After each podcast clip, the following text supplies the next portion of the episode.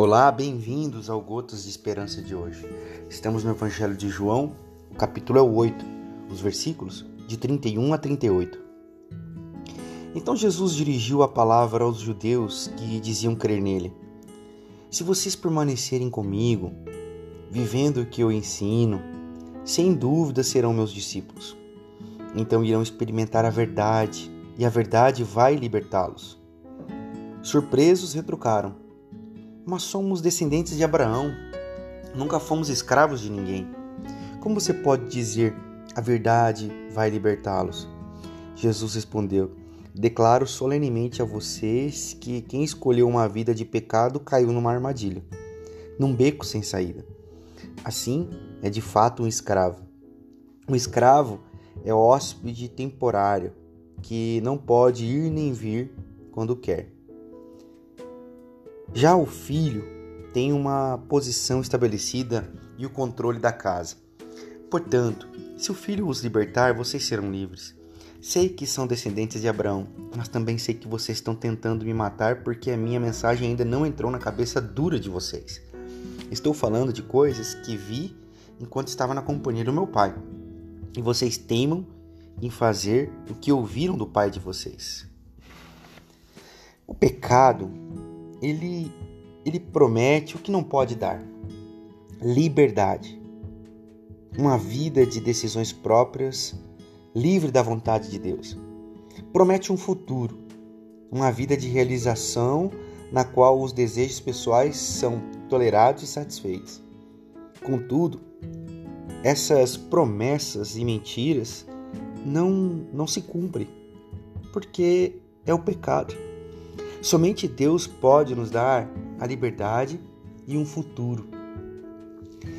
Essa frase é muito usada, ou tem sido muito usada, ou foi muito usada nesses anos é, por, por políticos, por ideologias.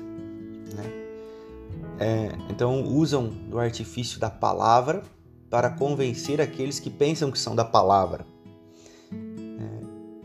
Então alguém diz: Conheceis a verdade, a verdade vos libertará. E na realidade essa pessoa não está apontando para Jesus, ela estava apontando para ela mesma, convidando as pessoas ao pecado de idolatria e de achar que alguém pode libertar alguém de algo que ninguém pode se libertar senão pelo poder do nome de Jesus. Jesus é a verdade, e a verdade ela se manifesta em amor, graça e acolhimento. A verdade se manifesta em solidariedade, compaixão e esperança. A verdade se manifesta em cuidado com toda a criação, cuidado com toda a natureza, cuidado com tudo que foi criado pelas mãos do Criador. A, a, o que nós temos como verdade que nos liberta é que o amor de Deus não nos não nos não nos restringe a um conjunto de, regra, de regras e dogmas. O amor de Deus não nos restringe a uma forma única de pensar. O amor de Deus nos coloca na capacidade da pluralidade. O amor de Deus nos coloca na capacidade de respeitar e tolerar o diferente. O amor de Deus nos coloca diante da possibilidade de conviver com aquele que pensa diferente, porque porque nós somos livres, inclusive, para discordar. Então, nós que somos do evangelho, que dizemos crer que a verdade nos libertou, somos daquele que não ficamos olhando como os discípulos ficaram olhando para Jesus. Jesus diz: "Vocês querem me matar, vocês querem me matar por causa da verdade de vocês. Mas se vocês conhecerem a verdade, a verdade vai libertar vocês. Então é isso. Muitas pessoas têm a verdade, mas querem matar aqueles que não a têm. As pessoas dizem ter a verdade, a verdade vai libertar e diz que tem que matar para resolver as coisas.